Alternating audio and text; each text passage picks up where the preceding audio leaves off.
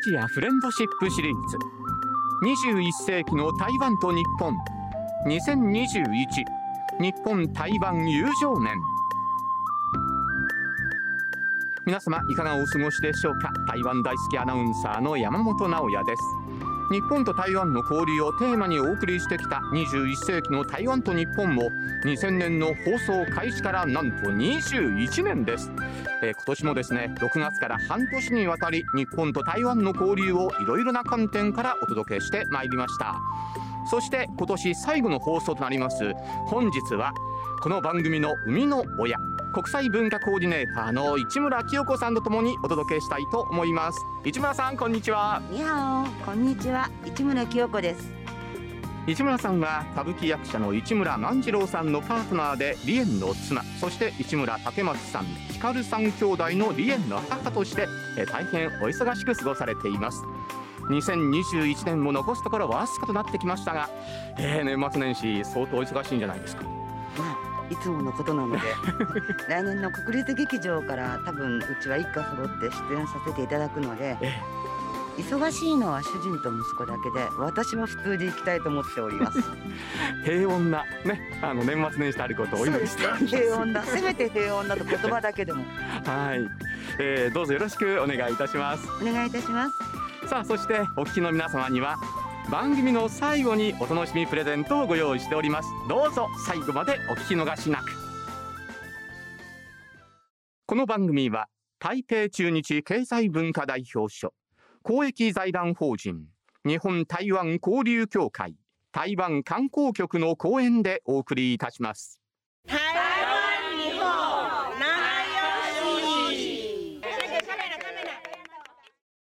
さあ番組にはですね本当にたくさんのメッセージを皆様からいただいています。今日はそれをどんどんとご紹介していきたいと思います。えそれでは市村さんよろしくお願いします。お願いいたします。まずは最初のメッセージいきましょうか。はい、えー、青森県のムーさんですね。昨年から今年にかけて台湾からマスクが日本に送られたり日本からワクチンを台湾に送ったり近くてお隣同士仲良くしたいですね書かれてます。はい。いや本当にね、えー、近くていい関係をね、そうですね。ていきたいですよね。仲良く仲良く。うん、本当です。本当ですね。はい。それから大阪府長谷長谷さんからはこんなメッセージ。いつもタイムリーな話題ありがとうございます。台湾はコロナ封じ込めが迅速ですが、デジタル大臣オードリー・タン氏が大活躍です。8歳でコンピューターを設計したという天才、民間と協力してマスクマップアプリを開発。人流の行動記録システムやワクチン接種をコンビニでも簡単予約できるシステムを活用されました。スピード感と人のつながりを大切にする行政にあっぱれというこのようなメッセージです。この方よくご存知ですよね。ですね。本当話題になりましたよね、うんうん、優しい感じの方ですよね。オードリー・タン大臣は、えー、大臣、うん、行政委員ですね。日本でいうとこの大臣はい、うん、今の台湾そのものですよね。穏やかで明るくて優しくて、うん、それでいてなんかいろんなことをきちんと把握して的確に指示を出す、ええ、なんか台湾自体がそういう状態で前にこう一歩ずつ歩を進めていくようなそんな感じを全て体現されてるような気がしますけどね。そうですね、ねえー、今ね志村さんからもありましたが日本で言えばデジタル大臣 IT 大臣という立場になるんでしょうか、えー、行政院政務委員のオードリー・タンさんから日体の友好が深まるために必要なこと。特に若い方同士の交流についてのアドバイスや台湾ファンの番組リスナーの皆様へのメッセージを伺っています。お願いいたします。是谢谢谢谢 Q さん、嗯，很高兴有这个机会上你的节目。对呀，而且反而看得更清楚，因为不用戴口罩嘛。我们透过网络不用戴口罩，看得更清楚。皆さんのとても笑顔があの見られること、そして私も笑顔になっていることをとても嬉しく思っております。呃，我刚才有提到说，呃，因为我负责的是数位 digital 的民主主义啊，数位的民主。那我相信在日本。 关心年轻人，尤其是怎么样子来参加关于大家的事情的一起决定的这件事情，我觉得是特别感兴趣的，所以我会觉得我们对于民主主义的坚持。就是关于我们社区的事情，好比像说透过创业的方法，透过地方创生的方法，像台湾也有很多新创的团队，像 Who'scall 啊，啊，把在台湾解决电话诈骗的问题拿到日本去，也解决大家的问题，等于是每个人参与公共生活，提出解决方案的这些做法，不只解决台湾的问题或日本的问题，而是透过互相交流，解决彼此大家的问题。我觉得这个是特别紧密的一种。交流方式。私が担当しているのはデジタルの民主主義です。私は日本の若者の人たちが自分たちが関心を持っていることにどのように取り組むかに興味があります。そしてどのように取り組むかだけでなくどのように決めていくかにも注目しています。民主主義とは地方のもの、小さい地域のことを決めていくことでもありますが、民主主義を維持することは、小さい地域のことを決めていくことと、小さい地域の再生を意味することだと思います。これには私は深い特別な気持ちがあります。また、皆さんが身の回りの問題を解決していくことは、自分たちの問題だけではありません。他の地域、人々の公共生活の問題も解決していくことにつながると思います。日本の問題解決は台湾の問題解決につながり、相互の問題がそれぞれ解決していくと思っていることが一番大切な交流につながると思っております。就是我们一起都对准全世界都想要解决的十七个问题，就是永续发展目标 SDGs。举例来说，像我刚才分享是台湾的创新帮日本解决问题，但是日本也有另外一个创新叫做 MyMiz。MyMiz 是这样一个手机上面的城市，让大家可以减少塑胶的使用，出门的时候可以找到可以装水的地方，然后可以认识同样爱护环境的人。那 MyMiz 这个概念到了台湾，就变成了叫奉茶哄得啊。就是台湾的一个类似的 App，也帮助台湾的年轻人进一步的来解决环境，特别是塑胶废弃物的问题。也从这边开始，让我们净滩，就是大家去海滩上面帮忙捡这些塑胶垃圾等等，变成一个全民的运动，去帮助大家来找到志同道合的伙伴。所以我们可以看到，只要透过这种数位的方式。我们可以超越刚刚讲到疫情过程里空间的限制哦，你的一个想法立刻就可以帮助台湾的人解决共同的地球上的问题。そうですね。今、全世界で解決すべき17の問題についても私は考えています。SDGs のことですね。台湾で解決した技術で日本が助かるということもあります。逆に日本が作り出した技術が世界を助けるということもあります。特に無料給水スポットが探せるアプリ、マイミズなどはプラスチックを削減し、環境を大切にする人々の輪を広げてくれます。環境問題意識の高い人々が出会うコミュニケーションの場にもなりうると思います。デジタルを通じて一つのアイデアは空間を超えて人々に役立っていくと思います。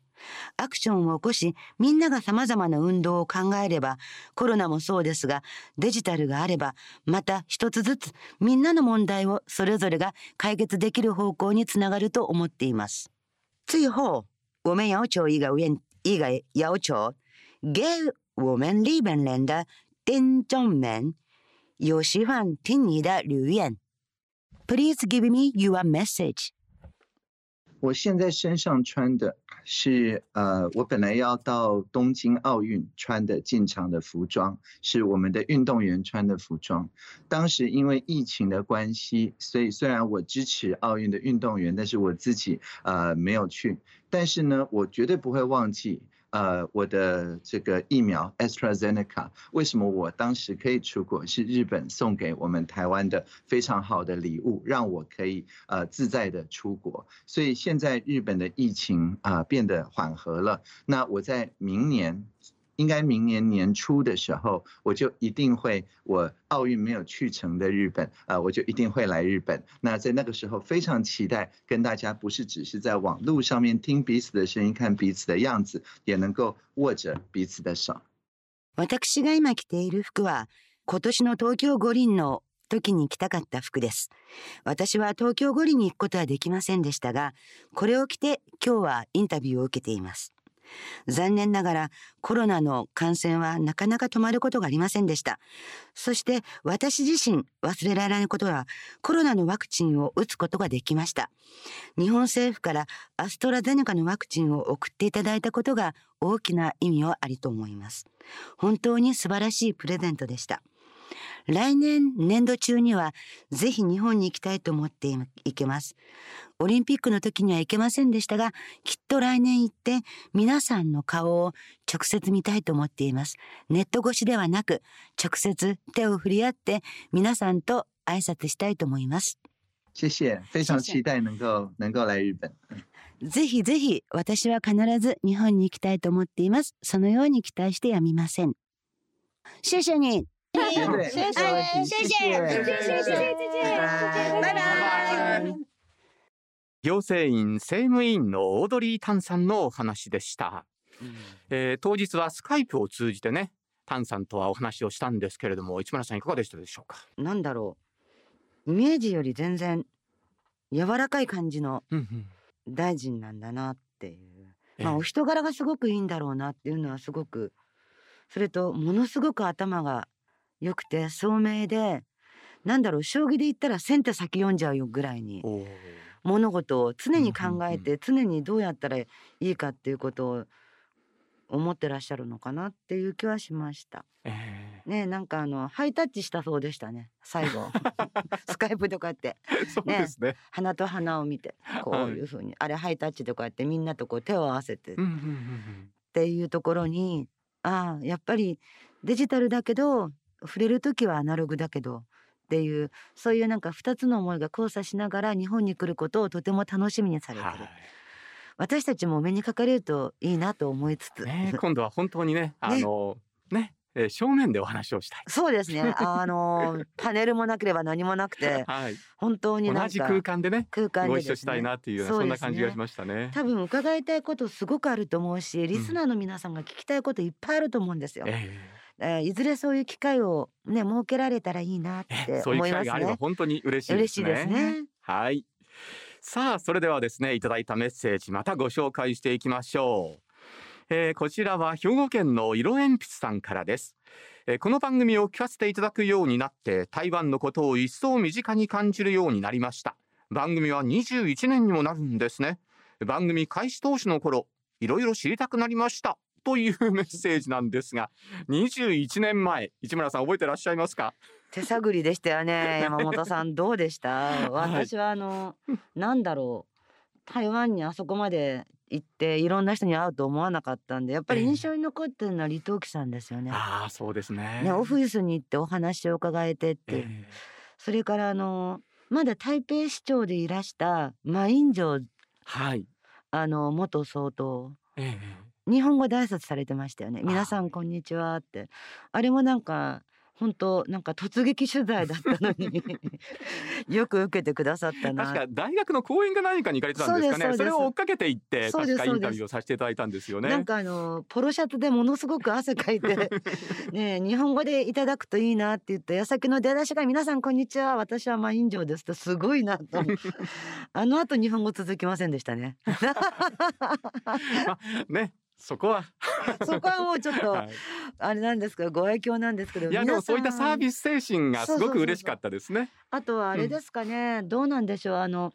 いろんな歌手の方とかアイドルの方もたくさん出られてたし、えー、あと大学の先生とか、はい、特に WHO の関連でね、うん、いろんな教授にお目にかかったりとか、えー、もう本当に刻一刻と変わる台湾を本当にこの長きにわたって伝えて、まあ、それを本当に聞いてくださったリスナーの皆さんが いらっしゃるからあるんだよねみたいなのはありますよね。いやでも21年あっという間だったような気もしますけれども、ね、そうですよ。あの取材で温泉入っちゃったりとかしてませんでした？いや台湾の温泉もねこれ本当いいんですよね。あなんかあのお茶飲みに行ったりとかあれですよね。なんか本当にいろんなところに行って、はい、いや実に面白い前半。で私は後半はちょっとなかなか伺えなかったんですけど、山本さんいろんな人に会ったり行ったり。市村さんとあの日月潭にも行きましたし。ああれ地震の後でしたね。はい。収集駅ねその地震の後にどういうふうになってるのかをね。ああそうそうそうそう、はい、立派に、ね、見に行きましたし。なっていらっしゃいましたよね、あの新幹線に乗ったのもなんかびっくりしましたよね。あの新幹線作る時の社長さんに会えって言って ラジオ体操してますって言われた時はどうしようと思ったし。一番覚えてるのはね、あの台北101のね 工事現場からのねリポートですね。あれ多分ね日本であんなことをやってるメディアはないと思うんですけれどもね。あれあのー、あれでしたね。あのエレベーターが外付けで、はい、イエーって上がってくのに。ね某誰かさんあの この番組作る方怖がっちゃって本当に。どうぞ乗ってくださいって言われたんですけどね。まあ足がすくんでしまって、ね、はい。そういった思い出もありました、えー、さあそしてですね本当にいろんな方々をこの番組ではご紹介してきたんですが今年のね時の人と言いますとこの方もそのお一人ではないかと思います、えー、彼岸花が咲く島で第165回芥川賞を受賞された李琴美さんのメッセージをどうぞ。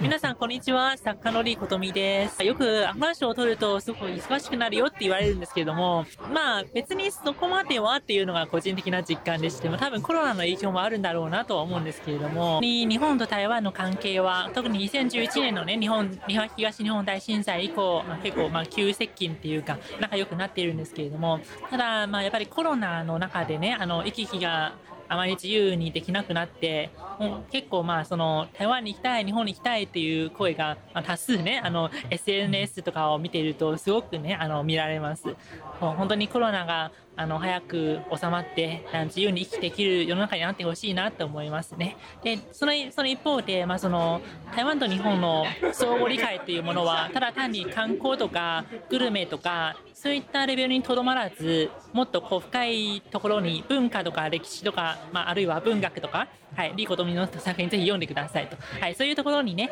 あのもっとこう理解が深まるとあの私も嬉しいかなと思います。一番大事なのはですね、おそらくその日本、まあ、それは日本側も台湾側も互いのことをま全体として認識するのではなく、いろんな人がいますよね。日本人だっていろいろいますし、あの納豆を食べない日本人になっていますし、で、台湾人になってね、パイナップルケーキとか、あの、タピオカミルクティーを飲まない台湾人、私みたいなね、人だっています。だから本当にその、本当にいろんな多種多様な人間が存在している。だからもう台湾人はこうだ、こう思うはずだ。日本人はみんなそうだよねっていうふうに、まあそういう固定観念的なものをね、取っ払ってもらって、あの、本当に個人対個人の関係で、あの、まあ、お互いに接すればもっとこう相互理解が深まるんじゃないかなというふうに思います。えー、今回芥川賞を受賞した作品「彼岸花が咲く島」というのはちょっとその SF チックっていうかファンタジー的な作品でしたねこれまでの作品はどちらかというとあの現実世界台湾現実の台湾とか現実の日本を舞台とした小説ですけれども今回は架空の島が舞台ただこの架空の島っていうのはあの日本そして沖縄台湾とか中国とかもう本当にいろんな地域の言語とか文化とかが混ざり合ったそういう架空の島が舞台で、まあ、それその中からもそういう文化の友好みたいなものがあの見て読み取れるんじゃないかなと思います。でこれからもねあのそういういわゆるリアリズムとかあのあるいは SF とかそういった特定の手法にこだわることなくもっと自由にあの創作の幅を広げていきたいなというふうに思います。李琴美さんのメッセージでした。実はこの李さんにとって初めてのラジオ出演が昨年のこの番組だったそうなんです。で芥川賞を受賞されてからはですねラジオも含めていろいろなメディアにね、えー、お出になる機会が増えているそうなんですが、えー、またねこちらにもですねスタジオに来ていただければなというふうに思っています。来年もますますのご活躍をお祈りしています。李さんありがとうございました。さあそれでは皆様からいただいたメッセージどんどんご紹介していきましょう。はい、えー、大阪府のあきさんからです。えー、私は台湾には行ったことはありませんがジブリを思い出すような台湾独特の風景が大好きです。いつか台湾に足を運び自分の目で見てみたいです。おあ早く行かないとね。台湾あの一気に風景変わりますよ。なんとなく。と言いますと？なんか私は本当にもうすごい古いからあれなんですけど、台湾の変わる風って一緒にしてバーって吹くみたいで、ええ、さっきおっしゃってた101もそうですし、うん、あの台湾高速鉄もそうですしもちろん地下鉄メトロもそうですけど、え、ものすごい勢いでこう上にガーって上昇気流になっちゃってる時って、ちょっとしたその道端のものとか例えばこの「まあ、千と千尋」っておっしゃってたけどジブリみたいな、そういうなんかの古いものとかが時々見えなくなっちゃったりするんですよね。はははだそうだったらやっぱり早くねコロナが終わったらまず見たいものをドーンと見に台湾に行っていただいて 納得して、で古いのと新しいの古いのと新しいのをどんどんこう身につけてぜひ台湾 大好きな人になっていただきたいなと、はい、台湾の一つの魅力としてその古いものと新しいものがこう混在しているっていうそういったところもありますよね。そうですね。あのもともとがそういうイメージでしたね。うん、あの新しいものは素直に古いものは残そう、ええ、ただそれがそのどうなんですかね。時間とともにどんどんこう 差が出てきちゃうっていうのも、ね、まあ、それも変わっていくことの一つなんですけれどもね。そうですね。はい、まあどっちにしても早く行った方がいいです。でもっと台湾好きになった方がいい。そうですね。えー、さあ、えー、日本と台湾の観光。それから文化の架け橋になりたいというこの方からもですね、えー、メッセージをいただいています。AKB48 のマチャリンです。21世紀の台湾と日本をお聞きの皆さん、こんにちは。コロナ禍で台湾が好き、台湾にいてみたいと思っているけど、なかなか叶わない方がいらっしゃると思いますが、このラジオを通して少しでも台湾の良さを知ってくださったら嬉しいです。私もこの番組に出演して台湾のことを皆さんにお話しできて楽しかったです。またいつかお会いしましょう。以上、AKB48 のマチャリンでした。さあ、こんなメッセージもいただいています。埼玉県のマリリンさんです。マチャリンは AKB48 初の外国人なので人知れず苦労も多かったと思われますが台湾と日本の架け橋としてこれからも頑張ってほしいですということですマリリンさんありがとうございますどんどんとメッセージをご紹介していきましょうはいえー、それでは埼玉県のりんすけさんからです、はい、大学で台湾の文化や法律について学んでいるのでコロナが収まったら台湾に行って学んだことを自分の目で確かめに行きたいです。うん。いやそれは大事ですよね。そうですね。それから香川県の鉄太郎さんからはこんなメッセージ。50歳になる私は外国への修学旅行など考えられませんでしたが息子や娘の修学旅行もコロナ禍がなければ台湾が普通に選択肢になっていたかもしれませんね中学高校大学と若い皆さんの日体交流がどんどん深まっていってくれると嬉しいですというこんなメッセージでした。いや本当にそうですよね。若い方がどんどんこうねえー、はいたくさんね 交流できるようになると本当にいいですね、うん、本当ですね。ということで、えー、台湾に留学している、えー、大学生のこの方と電話がつながっています。もうこの番組ではおなじみですね。よっちゃんはい、こんばんは、吉根です。どうもよろしくお願いします。よろしくお願いします。えー、コロナ禍でね、いろいろと学生生活も大変だったと思うんですけれども、はい、えー、そんな中でどうですか、いろいろな交流とか、あ、はい、できましたか？はい、そうですね。私たち留学生は結構インターネットを駆使して、ズーム会議とかで地方にいる子たちも台北とつながったりすることができました。こうオンラインで悩み相談とか、ええ、こうイベントにも参加したりしてます。悩み相談なんてあるんですか？そうなんですよ。やっぱり台湾留学ってあの海外の留学なので、うん、あの知らないことだらけじゃないですか。えなので先輩方に後輩ちゃんたちが質問するっていう会とかに参加したりしてます。じゃあよっちゃんからもいろいろアドバイスしたりとかすることもあるんですか？はい、そうですね。ありがたくたくさん質問をくださるので、オンラインズーム会で アドバイスしてみました。皆さんどんな反応ですか？そういったリモートの交流っていうのは。そうですね。やっぱり最初はあまりオンラインで交流するっていうのはみんな慣れなかったので、やっぱり回数を重ねることによってみんなこう自然と発言してくれるようになったりとか、なんかより近くに親近感を感じてくれるようになってきました。そうですか、はい、さあそんなところを踏まえて来年ですよね。おそらくコロナの状況も今よりはずっと良くなると思うんですが来年台湾でどういうふうなことを考えてますか？そうですね。台湾であの旅をしてみたいと思います。ほうほうほう。はい、最初の1、2年っていうのはやっぱりあの学業に励まないといけなくて時間が個人的な旅とか旅行とかに時間を割けなかったので、うん、バイクの免許を取って離島に旅しに行きたいです。そうですか。じゃあそこでまた新たな出会いがあるかもしれませんね。はい、そうですね。楽しみにしてます。最後に一言、若い皆さんの交流について、えー、これを大事にしたいなと思うことを一つお願いします。大事にしたいと思うのは、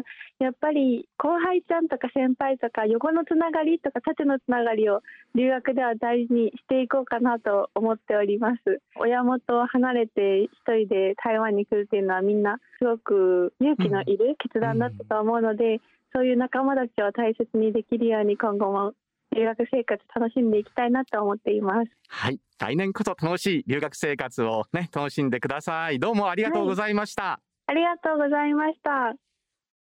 え大学生で、え台湾に留学しているよっちゃんのお話でした。市村さん、あのこういった大学生とか若い皆さんの交流っていうのはこれから本当にどんどんこう促進していってほしいですよね。そうですね。てか私留学生だよ。私台湾留学してるでしょあの時日本からたくさん大学生の人来てたんですはいはいはい。当時ね、うん、台湾での大学にみんな行くわけです。台湾大学師範大学っていろんな大学に、はい、私は全然違うとこにほら ちょっと変わったとこに行きましたけどやっぱりあのいろんなものを見てくださっていろんなものに触れてくださって、うん、何よりその言葉がだんだん面白くなって学んでくると人との交わりが深くなりますからね。そうするとさらに興味が増して学びたいことってすごく出てくると思うんですよ。うん、だから若い方がその学びたいって気持ちをすごく現地に行って持ってくださったらそこから先はもうひたすら自分の目指すものに向かって走る。走ると絶対いいことありますよ、うん、そうするとなんだろうね。怖いもの知らずになります。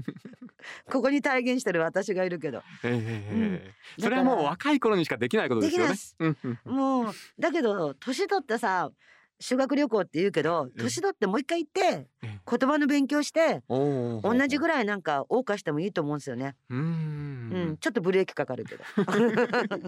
いやでもそういうことができるっていうのはねやっぱり気持ちだけは青春でいたいなと。そうそうそうそう。も。うできることはできるんですよ。だからみんなでやりましょうって感じですかね、そうですね、はい。さあそれでは続いてのメッセージいきましょうか。はい、えー、香川県の高橋さんリリーさんの声を聞くと台湾の美しい景色と温かな人たちが思い出されます。さあそんな高橋さんに向けてそして皆さんにも向けてですが池田リリーさんからこんなメッセージをいただいています。皆さん改めまして池田リリーチェンランです、えー、半年間リスナーの皆様お付き合いいただきありがとうございました。私にとってもとてもいい人生経験となりました。まあ、これからの日本と台湾の交流において、まあ、何が大事なのかなって日々、まあ、自分も通訳翻訳を通して感じていることがあるとするならば、まあ、それはですね、ま、パブリックセクターとプライベートセクターの間のソーシャルセクターっていうのがまだ日本には弱いなっていうふうに感じていますし、まあ、その点においてはオードリー・タン大臣がもうすでにいろんなところで指摘しているポイントでもあります。で私も一日本の民間人でありながら、まあ、台湾の行政の仕事をたくさん請け負っております。なので、まあ、まあ、そういった反韓反民の、まあ、その人材を生かすっていう上では、台湾はそういったカルチャーの土壌であったり、制度があります。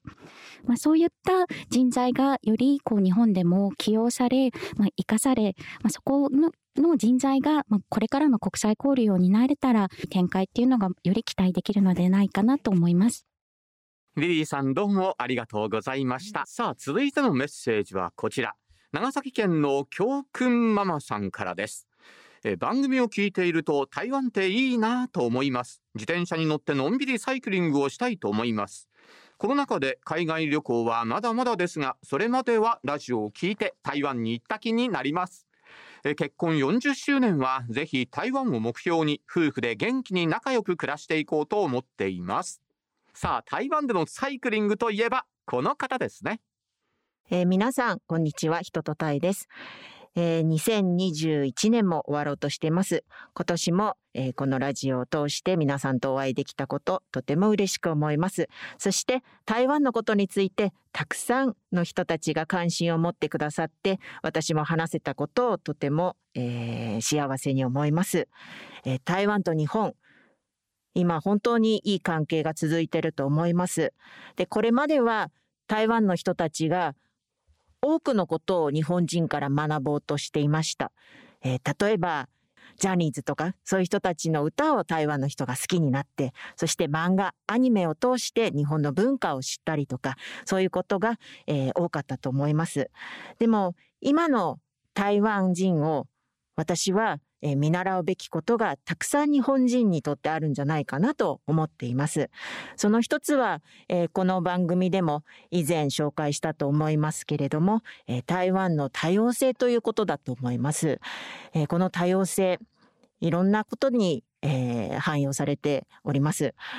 例えば、えー、今回ですね、ご出演された IT 大臣の、えー、オードリー・タンさんが、まずその、えー、筆頭だと思うんですけれども、日本でも様々な場所で議論がなされていることだと思いますけれども、やはりそのスピード感とか、えー、実際に実現する、そういうふうな、えー、手段とかそういうことについては、まだまだ日本人は、えー、保守的で、やっぱりなかなか難しい面があるなということを感じています。そして、もう一つはやはり政治にね、もっと日本の若い人たちはすごく興味を持ってほしいなと思います。私こんな風に言ってますけど、えー、実はその投票しに、やっぱり10年ぐらい前まではほとんどしたことがありませんでした。どうせ投票に行っても変わらないんじゃないかなとか、何か政治を変えることなんてできないんじゃないかなと思ってたんですけれども、台湾人の人たちを見ていると、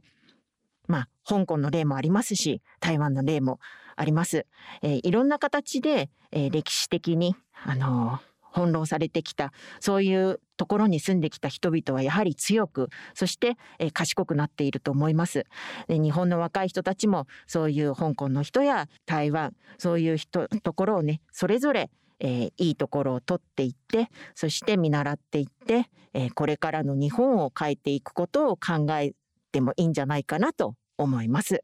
えー、台湾と日本これからも友情が永遠に続くことを、えー、願っております人とタエさんのメッセージでしたえー、タイさんはですね、来年台湾での舞台も控えているということなので、えー、コロナもね、このまま収束して、ぜひ舞台大成功に、えー、行ってほしいなというふうに思っています。さあ、それでは続いてのメッセージです。はい、えー、兵庫県のマックさんです。山本直也アナウンサーは台湾のどこに一番魅力を感じますか？え僕は呼吸博物院とシャオロンポーです。ぜひお教えください。だそうです、はい、そうですか。山本さん言ってください。台湾の魅力いっぱいありますけどね。一番の魅力って言われると、やっぱりその台湾の皆さんですね。はい。あの、毎回台湾に伺ってね、思うことは、本当に台湾の皆さんってね、えー、パワフルだし、元気だし、そしてですね、えー、前向きだし。そうね、熱意溢れる。ねはい、そしてまたねすごく親切で優しいところもありますしね。いや毎回本当に、えー、台湾の皆さんとこうお会いすることによって元気をもらってね日本に帰ってこれるっていうのが一番でしたね。じゃあ台湾の人に魅力を感じる台湾の方に魅力を感じるって感じ、うん、すね、すごくよくわかります。これね、実際にこう、あの、触れてみるとと言いますかね、あお付き合いしてみると、なんかね、皆さんもね、私のこと分かってくれると思うんですけれどもね。はい、いいことですよね。もうお互いが分かり合えちゃうっていうその微妙な距離感があるけど近い距離感っていう。そうなんですよね。ま、そんなにつけつけは来ないんですよね。ああ、いいと思いますね、えー、台湾のロスなんかはどうなんですか？あのね、やっぱり夜市がね、結構台湾に行くと結構楽しみなんですが、ああいうところに今行けないというのは少し寂しいなというのはありますね。なんか日本でもなんかね、そういう人多いから。ええーそんなですね、台湾ロスの皆様に向けて、えー、台湾のロスを癒そうというコーナーとして、えー、東京の誠品生活日本橋や今年4月にえー、大阪アベノハルカス近鉄にオープンした神農生活などをね、えー、この番組でご紹介してきたんですがこれから全国にもですね全面台湾みたいなお店が増えるかもしれません。えー、それを楽しみにしております。さあ引き続きメッセージを紹介していきましょう。はい、大阪府の姉モネさんです。いつも台湾を近くに感じ、旅行に行けない今、台湾の音楽も教えてもらい、台湾旅行気分をもらっています。お互いが災害に見舞われた時に支援をし合う関係というのは、何度当時のことを聞いても胸がジーンとします。そのような台湾と日本の友好関係が築かれたきっかけや友好関係の歴史などをもっと知りたいなと思います。うん、もうね知れば知るほどなりますよ台湾フリーク いや台湾のことが本当にねもっと好きになると思いますね。そうですねぜひそういう風になっていただきたいなと思います。はい。えー、さて今はまだ台湾にもなかなか行けない状況ですがいつかまた思い立ったらすぐに台湾へ行ける日が一日も早く来るように願いながら今は台湾観光情報をチェックしていただければと思います私もその一人です。台湾観光局のサイトいろいろ遊び台湾通信では食やイベント美しい自然風景まで嬉しい情報が満載です。ぜひ検索登録して年末年始も楽しんでくださいね。さあそしてお待たせいたしました。リスナープレゼントのお知らせです。今回はですねたくさんご用意いたしました。まずはこちら。S ネット台湾日本台湾教育支援研究者ネットワークの赤松美和子さんと池田リリーさんから台湾読書時間セットを2名の方。それから台湾ロスを癒す台湾レストランとしてリニューアルした新宿駅ミロードのサオ豆腐はより台湾アフタヌーンティー3点セット食事券チケットをペアで20組の方。そして AKB48 マチャリンさんのサイン色紙を1名の方。そして台湾観光局から3種類の大部屋刺繍ワッペンセットを6名の方にプレゼントいたします。ご応募ははがきに住所氏名電話番号と必ず番組へのご感想ご希望商品名をお書きの上郵便番号105-8565ラジオ日経21世紀の台湾と日本係までお送りください。また番組ホームページからもご応募いただけます。締め切りは1月11日火曜の消印まで有効です。年末年始にかけてどうぞゆっくりとご応募ください。さあそろそろお別れの時間が近づいてきました。市村さん今年も本当に多岐にわたるテーマで日本と台湾の交流について探ることができました。21年間という期間もとにかく台湾の方々の温かさが思い出されて本当に感慨深いです。えそんな温かい交流に私を導いてくださったのは紛れもなく市村さんです。改めてありがとうございます。そして最後にそんな市村さんにですねぜひお伺いしたいのが今年のタイトルにもある日本台湾友情年。この意義をですね今後も続けていくために私たちに必要なことって何でしょうか？途切れない友情ですね、特にその耳にしたり目にしたりすること。それの先に台湾の人がいるんだなっていう。その思いを多分ずっと持ち続けることです、お互いその言葉がうまく通じなかったりこういう状態だからずっと離れたりしてますけどでも何かの表紙に思い出したらその先にあ台湾の人がいる。そういうふうに思っていただくことをなんとなく忘れないでくだされば、友情は途切れないと思います。今日ね今年見たんだけど本当オリンピックで台湾の活躍すごかったなって。はい確かにそうでした。もうね活躍するたびに日本台湾関係なくみんなで拍手しちゃうじゃないですか、どの国の方に対しても。でもとりわけなんかこういう番組に関わってると台湾っていう言葉すごく耳に入って、いつの間にやら力強く応援してたりあとさっき言い忘れたけどそういえば映画監督のホーシャオセンさんに会ってるんですよね。はい確かにそうですよ。そうそうそう、なんか病院の中からねパッとこう このためだけに来たみたいに言ってくださったり本当にたくさんの方の思いがつながってるのがまあ今に通じる友情で私ではなく全ての番組のスタッフとそしてリスナーの皆さんのおかげです、はい、みんなつながってるんですよね。そうです。だからこのままなんだろうねリスナーの皆さんの思いと一緒に台湾の皆さんと友情を続けて番組ができるといいですね。そうですね。そんな風に思います。はい。さあそれでは最後にもう一通メッセージをご紹介しましょう。東京都のタルさんからです。初めて聞かせていただきました台湾情報満載で楽しかったですコロナ禍ですが空の下で世界はつながっていますね台湾ロスの友人にぜひ番組を進めたいと思いますこれからも楽しい放送を楽しみにしていますというメッセージです。ありがとうございます。いや本当にねたくさんたくさんいただきましてねえー、全てをご紹介できなくて本当に心苦しいんですがリスナーの皆様本当にお付き合いいただきましてありがとうございました。ありがとうございました。ではまたいつかお会いするその日まで皆様どうぞお元気でお過ごしください。お相手は山本直也と市村清子でした。それでは